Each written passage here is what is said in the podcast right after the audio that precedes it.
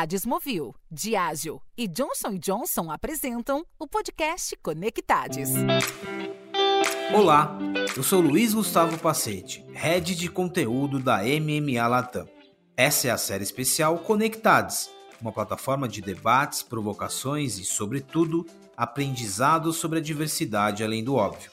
Hoje recebemos Tatiana Pimenta, fundadora e CEO da Vitude, e Tomás Butemi, diretor de marketing da Johnson Johnson Consumer Health. A gente vem estudando muito o mercado, vem estudando muito até a curva de adoecimento e a gente percebe ao longo do tempo que o adoecimento ele vem crescendo, né? Se a gente olha historicamente, ele começa a piorar quando a gente pensa em doenças mentais, em 2008, é, há hipóteses de que tem uma correlação com o surgimento do iPhone. Então, à medida que a gente fica mais digital, de fato, a gente tem uma curva de adoecimento que inclina. Ali em 2012, também ela dá uma outra inclinação e tem correlações, seja com o surgimento do WhatsApp, aí mais ainda a conexão, mas também teve uma mudança no DSM-5, que é o código é, de doenças mentais, e que teve ali mudanças de parâmetros diagnósticos. Pessoal, bem-vindos a mais um episódio do Conectados, essa plataforma para discutir diversidade e inclusão, mas de uma forma um pouco mais prática, trazendo exemplos e contextualizando novos repertórios e vivências, além do que a gente já fala muito aqui na MMA, que é o marketing. E hoje tem uma dupla aqui de convidados especiais, Tatiana Pimenta, fundadora e CEO da Vitude, que já esteve conosco em outros podcasts, é muito próximo da nossa comunidade, e Tomás Butemi, diretor de marketing da Johnson Johnson Consumer Health, um parceiro também que está aqui aqui para compartilhar boas práticas. É, é, é, uma composição muito interessante, sobretudo pelo tema que a gente vai tratar hoje, que é a saúde mental. Tati, bem-vinda. Obrigado de novo por voltar aqui aos nossos podcasts. Obrigada, Passete. Um prazer estar aqui. Tomás, bem-vindo. O espaço é todo teu. É muito ansioso também de ter uma grande companhia aqui na, na nossa mesa para compartilhar um tema tão importante. Obrigado, Pacete, para a Tatiana também. Bora então. Tati, vamos lá. A gente já conversou, eu acho que toda a tua trajetória e muito do que você vem nos ajudando em outros, em outros conteúdos, contextualizar um pouco da, de saúde mental, né? Saúde mental no, no ambiente corporativo, a gente é, tem um resquício de uma pandemia, estamos ainda numa pandemia, a gente é, reaprendeu a lidar com esse assunto, com a mente, com o bem-estar. Dá um, um, contexto, assim, por que, que a gente está falando mais disso? Quais são os desafios de vocês ali na Vitude? E só um, uma observação aqui, é muito legal ter uma companhia aqui junto com a gente para trazer um, uma vivência prática também né? Boa. É uma pergunta interessante e acho que uma coisa importante, a gente está com a Vitude há seis anos, a Vitude nasceu em 2016 com assim, a missão de democratizar o acesso a serviços de saúde mental e nos últimos quatro anos aí se tornou uma referência em ajudar grandes empresas a desenvolver programas de saúde mental. E acho que nessa temporada toda, nesses seis anos, a gente vem estudando muito o mercado, vem estudando muito até a curva de adoecimento e a gente percebe ao longo do tempo que o adoecimento ele vem crescendo, né? Se a gente olha historicamente, ele começa a piorar quando a gente pensa em doenças mentais, em 2008, é, há hipóteses de que tem uma correlação com o surgimento do iPhone. Então, à medida que a gente fica mais digital, de fato, a gente tem uma curva de adoecimento que inclina. Ali em 2012, também ela dá uma outra inclinação e tem correlações, seja com o surgimento do WhatsApp, e aí mais ainda a conexão, mas também teve uma mudança no DSM-5, que é o código é, de doenças mentais, e que teve ali mudanças de parâmetros diagnósticos. Então, ali passa a ser mais fácil eu entender o que é uma doença mental e categorizar ela de forma correta. E a terceira inclinação vem em 2020, quando vem a pandemia. Então, o fato da gente ter se isolado, né, o isolamento social, a necessidade de uma adaptação muito rápida de toda a sociedade, o medo de morrer, é, o medo de se contaminar, o medo de perder algum familiar querido. O próprio luto, aqui no Brasil foram mais de 600 mil pessoas que faleceram e aí várias famílias né, é, enfrentaram luto. Tudo isso promoveu um maior adoecimento. E a gente ainda é, percebe que a gente não viu todas as consequências. Muitas pessoas que ficaram ali isoladas agora estão sofrendo as consequências físicas e emocionais. Então você começa a perceber pessoas com síndrome do pânico, pessoas com medo de sair de casa, pessoas não se adaptando à volta é, para o trabalho híbrido ou mesmo para quem precisou voltar para o trabalho presencial e tudo isso tem afetado a forma como as pessoas vivem e as suas emoções e causando adoecimento. E a gente tem observado até nas últimas semanas, um, nas últimas semanas e meses, um efeito também devastador, assim, para quem percebe e escuta, um aumento muito grande do suicídio, principalmente entre adolescentes. A gente tem visto muitos casos entre 12 e 16 anos. Dentro dos nossos clientes, eles estão é, posicionados até dentro entre filhos de funcionários, tem ali diversas perguntas. Tem a ver só com a pandemia? Foi a pandemia que está causando algum tipo de incidente com esse grupo de adolescentes? E há estudos que mostram que tem a correlação lá com 2008, que é a geração que nasceu pós-celular e que está muito conectado e que a gente não sabe quais são os estímulos que essas crianças e adolescentes também vêm recebendo. E a gente percebe que esse número está crescendo quase como uma epidemia. Então, a gente tem visto que é o efeito da sociedade. A sociedade está adoecendo, né? Seja porque a gente ficou mais digital, seja porque a forma mudou da gente se relacionar, a gente não tem mais conexões pessoais como a gente teve quando era criança. E a pandemia, acho que ela só acelerou, alavancou o que a gente tem visto aí. Então, a gente está vendo uma sociedade mais doente. Isso que a gente está observando. Três aspectos muito importantes aqui em relação à saúde mental. Primeiro, acho que a questão da, da tecnologia, né? Sim. né? Isso está muito claro. É, segundo, uma questão científica de identificar e de entender e protocolar. E terceiro, um contexto de sociedade que está relacionado à pandemia. Acho que e um, e um, quarto que eu fecharia aqui é o que você disse, Tati. É, não é um assunto de companhias, não é um assunto de instituições, é uma questão de sociedade. E aí, Tommy, é, eu destaco novamente o que eu falei de, de ter uma empresa aqui representada, porque você consegue trazer pra gente também uma perspectiva do que vocês estão fazendo. Mas mais do que isso, como, como companhia e marca, vocês têm o um motivo de existir que está relacionado a bem-estar e saúde, né? Então tem dois lados muito importantes. Mas conta pra gente por que esse assunto é, é, é prioridade para vocês e como vocês vêm tratando internamente. Bom, a relevância da problemática Tachi explicou muito melhor do que eu posso explicar, não? É um tema que nos impacta diretamente como sociedade, como comunidade, como pessoas, também como empresas e também como funcionários das empresas. E isso creo que é uma relevância que todas as empresas têm que, de alguma forma, fazer-se responsáveis e, e atacar. Não? Por quê? Porque as empresas somos instituições, organizações que impactam diretamente no bienestar de la sociedad. ¿no? Eso por un lado. Além disso, Johnson Johnson, eh, Johnson Johnson Consumer Health, son una empresa que buscamos cambiar a trajetória saúde da humanidade. E qual é esse conceito de saúde para nós? É um conceito integral. Nós olhamos a saúde como um conceito holístico, onde consideramos saúde mental, física e emocional. Então, por todo o que Tati falou, o tema é um tema de muito impacto na sociedade, não só por a quantidade de pessoas que afetam e que cada vez afetam a mais pessoas, sino por o grau de doença que essas pessoas sentem. E não só afeta a pessoa diretamente, sino todo o ecossistema de, de alrededor dessas pessoas. Então, como J&J, se queremos cambiar a trajetória da saúde da humanidade, tenemos que, sin duda, trabajar en la salud mental también. No solo para nuestros consumidores, sino también para nuestros empleados. Entonces, es eso. Es un tema súper relevante para nosotros que conecta directamente com o core da nossa companhia. É, aqui tem uma questão de propósito muito, muito forte também, né? E aí, deixa eu só emendar uma pergunta aqui, tô me aproveitando, quando a gente fala de quando a gente. O, o propósito de você está focado em saúde bem-estar, esse contexto que a Tati trouxe e o contexto de sociedade que a gente está vivendo, o que, que ele começa a mudar no seu posicionamento como marcas, no marketing, né, na comunicação? O que efeito que isso tem também na tua estratégia? Ah, perfeito. Primeiro, este é o momento para uma empresa como Johnson Johnson de sentir-se e creer-se protagonista do cambio. Se você tem uma empresa que seu propósito, seu sentido de ser é transformar a saúde, este contexto que Tachi descreveu perfeito, é o momento que nós temos que sentir-nos protagonistas do cambio, não? Porque o contexto nos necessita. As sociedades necessitam empresas com este tipo de propósito. Então, agora mais que nunca ese propósito tiene que estar más vivo y guiar nuestras decisiones más que nunca. Eso por un lado. Por otro lado, no, no troca propósito, el, el propósito no es trocado por contexto, indo a su pregunta, sino que profundiza a necesidad de conectarnos con nuestro propósito de transformar a saúde de la, a sociedad y, y, sobre cómo nos afecta nuestra construcción de marcas eso. Bueno, todos los marqueteros tenemos que ser responsables, ¿no? Cuando creamos una marca, creamos, tenemos la capacidad de crear una vida, ¿no? Una marca es como una vida artificial, un branding. ¿Qué queremos que esa vida sea? Porque las marcas también son responsables de gerar frustrações, de gerar ambições, de gerar aspirações que depois impactam diretamente a saúde das pessoas. Então, como marqueteiros, mais que nunca temos que ter cuidado de que tipo de marcas queremos construir. Em J&J Consumer Health temos um portfólio de marcas saudáveis que buscam justamente eh,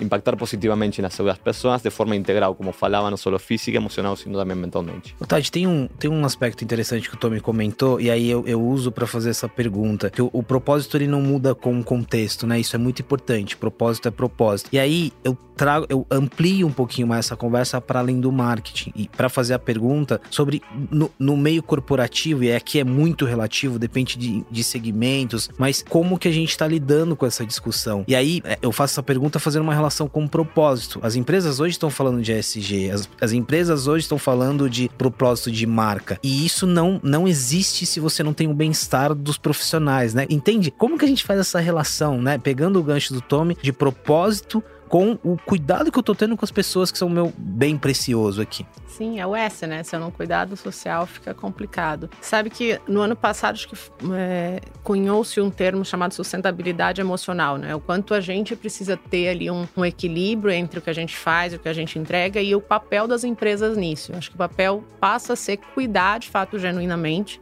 infelizmente ainda é a minoria que cuida, sendo bem transparente, assim, trabalhando com isso, eu percebo que muitas empresas falam, poxa, eu tenho aqui alguma coisa, mas na verdade é mais um produto que está ali na prateleira, mas não há um envolvimento em é, genuinamente cuidar, né? Como o Tommy fala, putz, isso aqui precisa ser genuíno, a gente precisa conectar, o ecossistema todo precisa acontecer. Existem empresas fazendo coisas muito legais, né? Empresas que de fato olham para o colaborador como o centro, colocam ali o cuidado e pensam pensam no ecossistema, que eu acho que é um ponto da fala do Tommy muito legal. Porque se eu tenho uma pessoa doente, todo ao redor dele também adoece. Então, por exemplo, eu tenho recentemente um contato, estava citando os exemplos né, de, de suicídios e tentativas entre adolescentes. Conversando com duas mães muito próximas que tiveram casos com seus filhos de tentativa, não conseguiram concluir, mas o, o cônjuge, o pai, a mãe, os irmãos, está todo mundo envolvido e a família inteira acaba ficando ali naquele contexto. Eu mesmo passei por um problema com a minha mãe, que teve uma crise super super forte de ansiedade durante a pandemia, porque os vizinhos dos dois lados faleceram, parentes próximos faleceram e ela entrou é, num modo de vou morrer também com a Covid. E eu e meu pai ficamos envolvidos naquele problema. Era dia sim, dia não, a gente estava em hospital com a minha mãe com crise de ansiedade. Então a família inteira acaba convivendo. Eu acho que tem um papel importante social da empresa que é de olhar para isso. Quando a gente fala de saúde mental, o que eu vejo é muita empresa tem medo de colocar um programa com o receio de que ela vai dar um atestado de que ela está adoecendo aquele determinado colaborador. Só que, como eu falei, a sociedade está doente. A gente precisa cuidar de qualquer forma, porque se a gente olhar a estatística, 30% dos funcionários estão adoecidos, de alguma forma. E não necessariamente eles foram adoecidos por conta do trabalho. Acho que teve uma mudança importante também de regulamentação agora, que o burnout passou a ser considerado doença ocupacional. Até 31 do 12, ele era considerado uma doença do indivíduo, ele estava classificado no CID-10. A partir de 1 de janeiro, ele passou a ser considerado doença ocupacional e o que muda é, é fica muito claro o nexo causal ali com o ambiente de trabalho e fica considerado como se fosse um acidente de trabalho mesmo. E aí sim, eu posso ter pessoas que adoeceram por conta da condição de trabalho, mas a realidade que a gente vive hoje é que as pessoas estão doentes, seja pela digitalização, seja por é, um excesso de conexão, seja pela sociedade, pelo medo que a gente viveu por conta de pandemia, e a gente não pode ignorar. Então eu sempre convido a maioria das empresas a pensar: você já tem o problema aí dentro, as pessoas já estão adoecidas, seja por conta do trabalho, ou seja porque ela tem é, um diagnóstico de uma doença grave e isso está comprometendo a saúde mental, seja porque ela tem um parente adoecido, seja porque ela tem uma questão com os filhos, tudo isso compromete. E se você, enquanto empresa, não cuidar, você vai ter uma pessoa ali que não está 100% bem na tua organização. Então, eu, eu, vejo que o papel das empresas é sair desse lugar de ter medo ou de tentar achar o culpado e de falar: temos de fato um problema na sociedade e eu tenho um papel que ajudar a cuidar. Então, eu vejo um pouco disso. Voltamos ao ponto que é um desafio coletivo e é interessante isso, porque a gente não se auto-enganar também, né? A partir do momento que você assume, não, isso é, é um desafio coletivo, você consegue agir. E, de novo, por isso que é importante a parte regulatória, a parte científica, para também dar um amparo para a companhia. Posso fazer um comentário? Você falou da gente não se auto-enganar. Um dos pilares, a gente desenvolve os programas de saúde mental, um dos pilares é diagnóstico. Tem muita empresa que a gente fala, puxa, vamos começar fazendo um raio-x, vamos aplicar uma escala determinada para a gente entender como é que está a segurança psicológica, como é que está é, os níveis de estresse, propensão a burnout, que são escalas que a gente tem. Tem muita empresa que fala, não quero nem descobrir, o que, que eu vou fazer quando eu souber que as pessoas estão? Eu falei assim, as pessoas já estão. Você só vai saber em quais áreas, em quais áreas elas estão trabalhando, isso vai te facilitar algum plano de ação. Mas há um medo de entrar em contato com o tema. Então eu prefiro nem saber, porque se eu souber, o que, que eu vou fazer com isso? E se eu não tiver budget para endereçar o problema. E então fica num e se, um e se, e as coisas vão ficando um pouco de lado e não vão sendo priorizadas, às vezes por receio de encarar o problema de frente. Porque ele existe, ele tá aí e tá escancarado. E a gente não sai do lugar. Tommy, falamos do. E aí, conectando aqui com a vivência de vocês, né? A gente falou sobre propósito, falou sobre o, o lado externo. Dentro de, de JJ Consumer Health, e, e qual, qual que é essa trajetória de discutir saúde mental? Quanto que vocês evoluíram também nesse desafio que a Tati traz aqui? Não, excelente. Super conectado com o que está falando Tati. Tati falou de a vertical do diagnóstico e depois falou de um conceito para mim muito interessante que é a visibilidade do problema. Que o problema se discuta, se fale do problema. É, eu acho que a saúde mental, por enquanto, sigue sendo um problema tabu para a sociedade. Se não podemos falar deste problema de forma madura, abertamente, inclusive ainda menos vamos a poder consertar ou resolver o problema, não? Então, desde Johnson Johnson en Consumer Health y Johnson Johnson Family, todas las compañías de Johnson Johnson y desde Consumer Health, avanzamos mucho en falar, primero en dar visibilidad a este tema. Tenemos desde eh, políticas de HR para intentar mejorar un ambiente de trabajo que sea un ambiente de trabajo saludable, no solo físico y emocional, sino también mentalmente. También tenemos eh, un grupo de voluntarios, yo, participo de ese grupo que es un nombre EIDA, ADA, que es para un grupo de voluntarios que buscamos impulsar, dar visibilidad e incluir a personas con habilidades diversas. ¿sí? Y dentro de ese de grupo de voluntarios, uno de los tres pilares de trabajo que tienen es salud mental, cómo tracemos visibilidad en la organización sobre la problemática de salud eh, mental.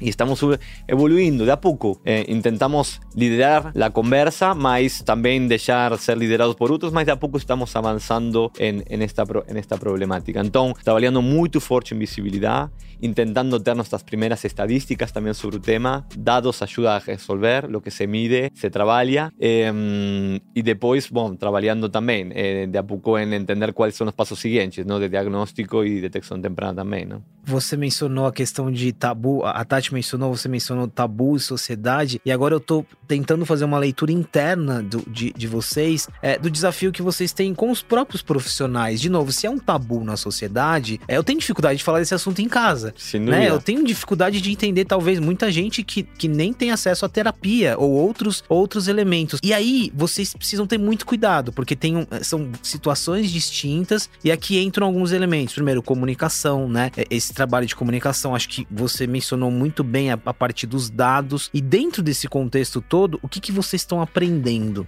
Hay um ponto que, que falou Tachi que é fundamental, que é a segurança psicológica, que é um conceito que talvez muitas pessoas que estão ouvindo não conhecem, mas que prácticamente que um ambiente de trabalho, neste caso, as pessoas desse ambiente se sentam em segurança de falar o que sentem, o que pensam, que seja um ambiente seguro para seu desenvolvimento pessoal e grupal. Em J&J estamos trabalhando muito forte em que sea un ambiente con seguridad psicológica. Entonces, eh, un aprendizado fue eso, que no vamos a mejorar la salud mental de nuestros empleados si no es un ambiente donde uno no possa falar o que uno sente o que uno pensa y ser lo que uno es. ¿no? Cuando uno tiene que dobregar sua personalidade para conseguir trabalhar, é muito mais provável que você se fique frustrado, porque você é uma pessoa com sua família, com seus amigos e tem que dobregar sua personalidade para ir a trabalhar. Então, o primeiro que estamos trabalhando muito forte é detrás dessa segurança psicológica de nossos empregados para que sejam eles, eles mesmos, com toda a sua complexidade que uma pessoa possa ter. Isso foi um grande aprendizado que acho que estamos chegando como sociedade e que J&J já está eh, parado em, esse lugar. Não?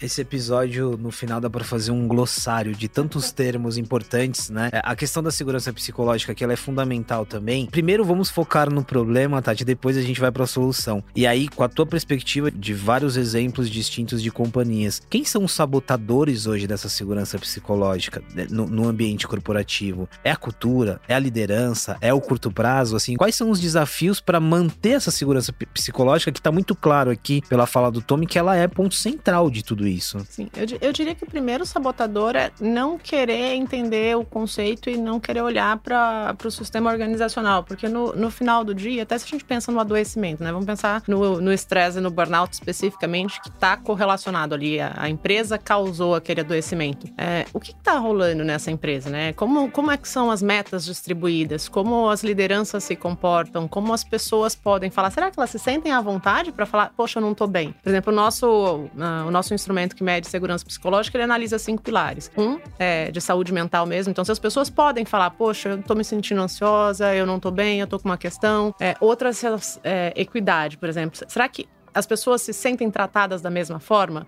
E aí a gente está falando de percepção de segurança psicológica. Eu posso ter o Tommy se sentindo super bem e a Tatiana não se sentindo. De repente eu tenho uma organização onde determinadas pessoas se sentem bem, ou até um grupo onde um líder proporciona para aqueles liderados de fato um ambiente mais seguro e outro não. Então acho que tem um papel aqui da empresa olhar de forma geral, e adorei que você trouxe uma é, sobre a questão do dado, Tommy, porque eu, como engenheira, sempre falo que você não está medindo, você não está gerenciando, né? Então, como é que você vai saber o que está acontecendo, como é que você vai gerenciar? Gerenciar se não tiver dados. E eu acho que as empresas precisam olhar para isso, elas precisam saber o que está acontecendo para elas conseguirem atuar. Né? Eu vejo que tem uma questão organizacional, da psicodinâmica do trabalho mesmo, né? Como é que as metas são construídas, como é que eu avalio, como é que eu faço gestão de desempenho, é, como é que todo o ambiente, será que eu genuinamente, como organização, estou promovendo um ambiente seguro? Então, aqui, para mim, o sabotador está, em primeiro lugar, não querer e não medir. Se eu não souber como é que está esse ambiente, dificilmente eu consigo ter uma atuação. Então, eu preciso de dados para saber. Né? O segundo sabotador é, de fato, o querer mudar. Porque a gente tem hoje, por exemplo, no mercado de trabalho, várias gerações atuando. E a gente tem diferença entre as gerações. Será que é, a gente vai conseguir conciliar todas as gerações trabalhando juntas? E como fazer isso? Eu vejo que tem, tem aí alguns pontos que é o que medir e querer mudar. Outro aspecto interessantíssimo aqui, que daqui a pouco eu volto, geração, e aí o elemento de diversidade, Sim. que também é muito, muito importante. Deixa eu só fazer uma conexão aqui, Tommy, com a questão, eu mencionei, eu, eu mencionei curto prazo aqui. As companhias vivem vários desafios, né? Aqui estão todos relacionados, mas eles acabam saúde mental, diversidade e inclusão, próprio ESG, mas ao mesmo tempo tem a entrega, tem um resultado, tem a venda. E aí, numa perspectiva de líder também, como fazer esse equilíbrio? De, de, a gente está falando de, uma, de, um, de um desafio a ser tratado no médio e longo prazo, mas com o curto prazo batendo as portas. Para mim é muito fácil a resposta a isso, não? É o problema é o mesmo. Se você tem um ambiente que não fomenta a diversidade, que não é saudável, é muito provável que você não consiga resultados. Pensar que há um conflito entre resultados e saúde e ambiente de trabalho é o erro. É o erro. É, um equívoco. É pouco inteligente. Então, é, é muito simples. Você quer resultados? Promova um ambiente de saúde, promova pessoas que estejam saudáveis, que possam dar seu máximo potencial com felicidade. E seguramente os resultados de curto, de mediano e de largo vai ser mais fácil chegar. Não é a revés.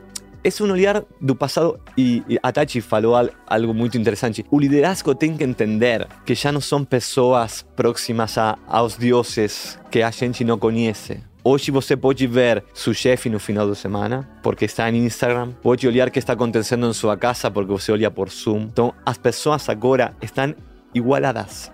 As hierarquias estão quebradas. Se o líder não entende isso e pensa que dando pressão y distancia con sus times que va a conseguir resultados, está perdido. Então, a resposta para mim é muito simples. Se você quer conseguir resultados, tem que, sem dúvida, gerar um espaço de trabalho com segurança psicológica para falar, para ser uno mesmo, um ambiente de trabalho saudável, porque, afinal do dia, é o único caminho.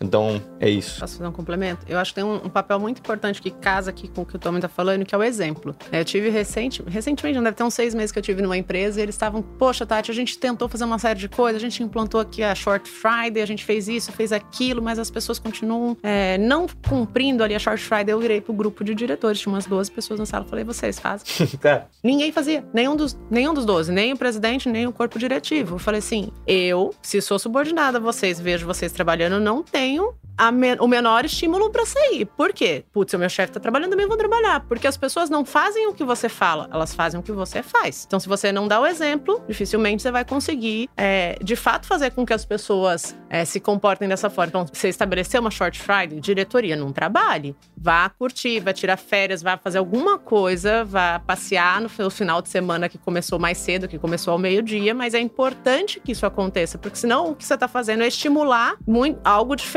do que você está se propondo a, a, oferecer. E aí, e por isso é tão importante é, a capacitação das empresas para os líderes, porque afinal do dia são modelos a seguir. É, é, são as pessoas que, se são líderes, não se são chefes, não? mas se são líderes. Uhum a pessoa que, que, que é observado seu comportamento por o resto para seguir. Não? Então, essa capacitação de role modeling, de, de modelo a seguir, é fundamental para, para, para fazer uma mudança não, nesse tema. Acho que outro elemento central, né, é ressignificado da liderança aqui, tem, mas tem dois elementos, eu já volto ali no na, na, parte de dados, mas aqui tem um ponto importante, o, que, o exemplo que você deu da Short Friday, porque é, às vezes a gente acha que, é, nossa, que legal esse projeto, vai funcionar, olha, tiramos do papel e as coisas não funcionam por, por, por uma questão simples, né? Ou de, de ter de verdade modelo, ali, de exemplo. de exemplo, de liderança, ou seja, não, não é sobre, é, mesmo um projeto como esse, você delegar para a equipe, é você estar tá junto, né? E de novo, volta ao que o Tommy falou, não é mais uma relação com chefes,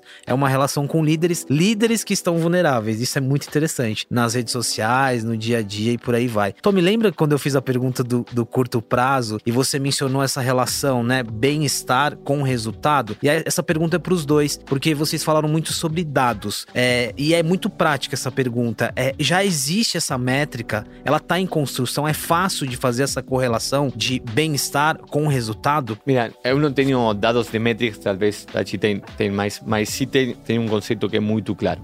Não? Se eu tenho um ambiente de trabalho, se eu gero como líder, funcionário, como empregado, como organização, um ambiente de trabalho que não é saudável, muito provável que eu tenha menor produtividade da equipe, que eu tenha turnover, rotação das pessoas, saindo y entrando, eh, falta de engajamento, falta de coordinación entre las áreas porque no hay empatía entre las personas. Entonces, no tiene una métrica de correlación directa, mas el impacto es muy tangible. Entonces, y, y el impacto se ve en métricas. Tal vez de business llego indirectamente, ¿no? Si mi turnover, a saída de mis empleados sube, es muy probable que mi negocio fique doente también. Si eu não coordino entre áreas porque não há empatia, porque a gente não conecta entre si, porque não é um ambiente de segurança que se possa conectar, é muito provável que meu negócio sofra também. Então, em termos de métricas, isso. Por agora estamos vendo quando o ambiente de trabalho não é saudável, que o turnover sube, sube e que a falta de coordenação integração entre as áreas também, não? Aqui é interessante, não é, e aí já, já te devolvo, Tati, para falar de métricas ainda, mas aqui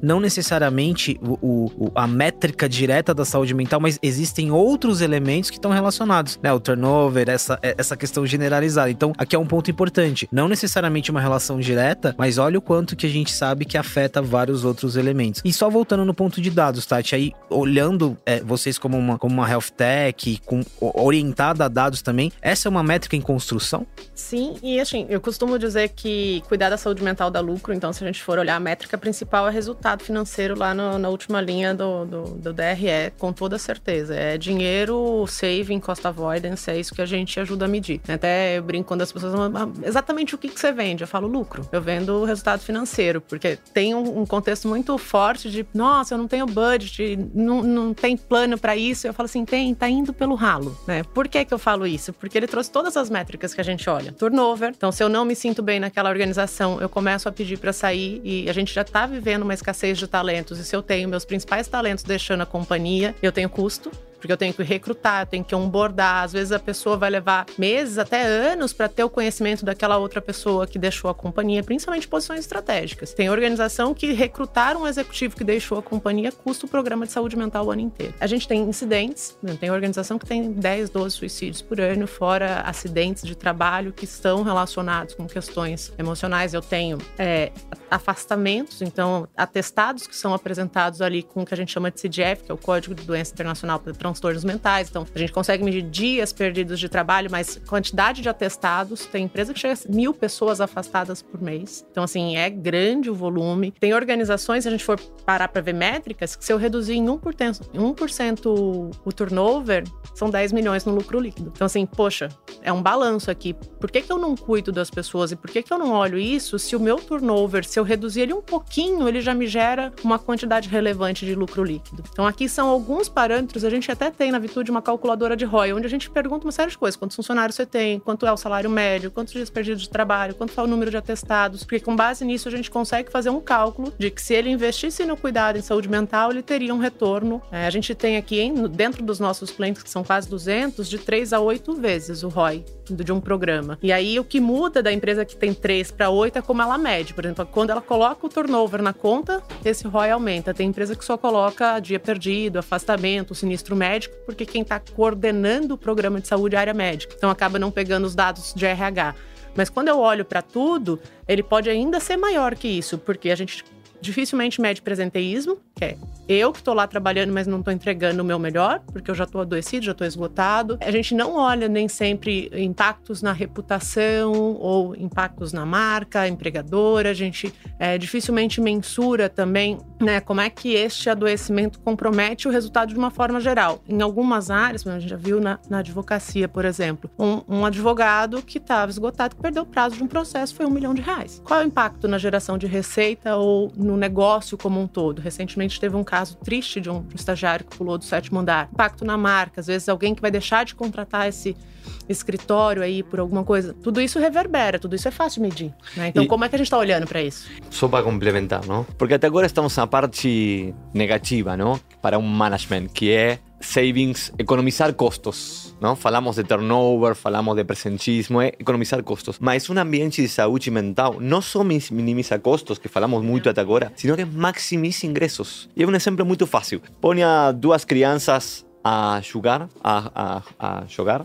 a qualquer jogo, hein? e a essas crianças dele muita pressão. Não, deixe, não deixem a eles ou a elas ser eles mesmos. Vão a jogar ruim, não vai durar nada. Vai chorar e vai querer ir embora. Agora, se é um ambiente de festivo, o clima é de alegria, vai ver como essas crianças jogam. O mesmo acontece com os adultos no ambiente de trabalho. Põe as pessoas a trabalhar felizes e asseguro que os ingressos vão maximizar muito mais. É que, mesmo vocês podem perceber aqui, aqui mesmo, se há uma boa energia, boa onda, as coisas resultam bom. Se depois tem uma, uma energia, um ambiente que é chato, depois os ingressos não vão unir. Então, não só uma conta de cost avoidance, de economizar custos. Eh, saúde mental se trata de maximizar ingresos, ¿no? A final del día. Indo a la parte más PNL, não mais é, estado de resultados, não?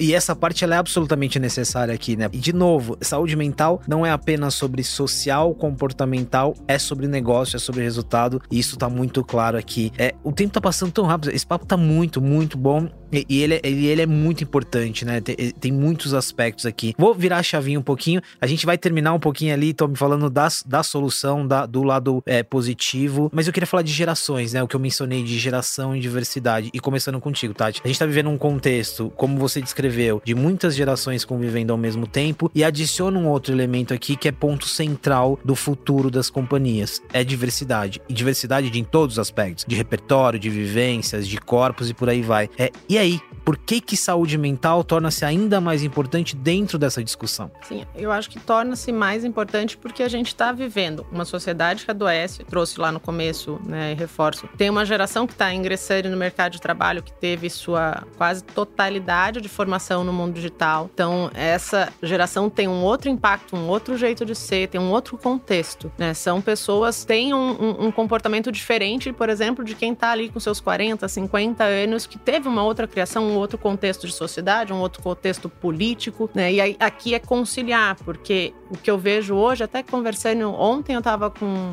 com um cliente falando e falou assim: Poxa, eu tô vivendo um conflito interno. Era uma pessoa mais ou menos da minha idade, uns 42, 43. E ela falou assim: Eu às vezes tenho receio de cobrar. Porque eu sempre fui cobrada quando eu fui estagiária, quando eu fui né, uma profissional júnior, eu fui crescendo ao longo da carreira, meus chefes me cobravam, me davam feedback, eu digeria aquele feedback, evoluía e crescia. Hoje eu sinto que se eu cobro da mesma forma que o meu gestor me cobrou há 20 anos atrás, é, quem está chegando ao mercado de trabalho não sabe exatamente lidar com o formato de cobrança que eu tinha tempos atrás. Então, assim, a gente talvez se desenvolveu na carreira com alguns modelos e alguns exemplos que não funcionam para quem está entrando hoje. Né? São, são pessoas que cresceram num outro contexto digital, onde eu sei o que está acontecendo, onde eu consigo facilmente acessar as pessoas, eu tenho mais noção do que acontece no mundo. Então é um pouquinho diferente e eu acho que a gente vai aprender. E acho que o Tommy falou uma coisa: precisa capacitar as lideranças, porque elas também estão se sentindo, às vezes, frustradas, às vezes com medo. Elas não sabem exatamente como é que eu lido com essa nova geração que está chegando ao mercado de trabalho. Como é que eu sou um líder inspirador? Como é que eu posso me desenvolver desenvolver para tirar o melhor dessas pessoas que estão chegando.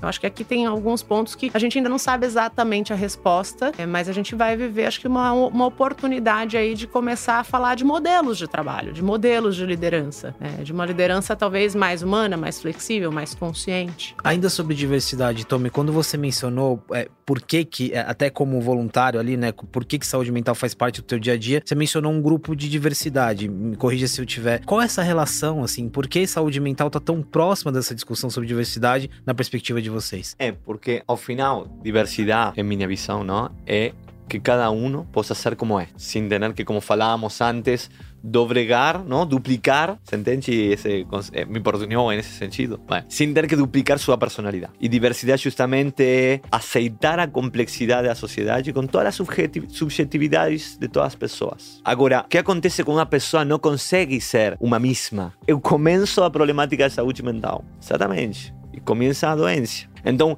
está 100% integrado o problema de saúde mental com o problema da diversidade. E não só indiretamente, também diretamente, porque a pessoa, inclusive, que tem alguma problemática de saúde mental, que tem alguma doença, é ser também apartada porque é um tema tabu, como falamos. Então, tem duas relações. Uma mais indireta, que uma pessoa de uma minoria que não se sente incluída, seguramente tem uma doença de saúde mental. E depois, diretamente, porque a pessoa, outro caminho também, porque a pessoa que tem alguma doença de saúde mental, seguramente tampouco seja parte de uma maioria, não? Então, porque é um tema tabu. Então, são temas que estão super, super, super integrados e por isso, desde J&J, creemos que este grupo de voluntários são pessoas que ativamente querem, desde um voluntariado de diversity and inclusion, de diversidad e inclusión, trabajar problemáticas de habilidades diversas e inclusive de saúde mental. ¿no?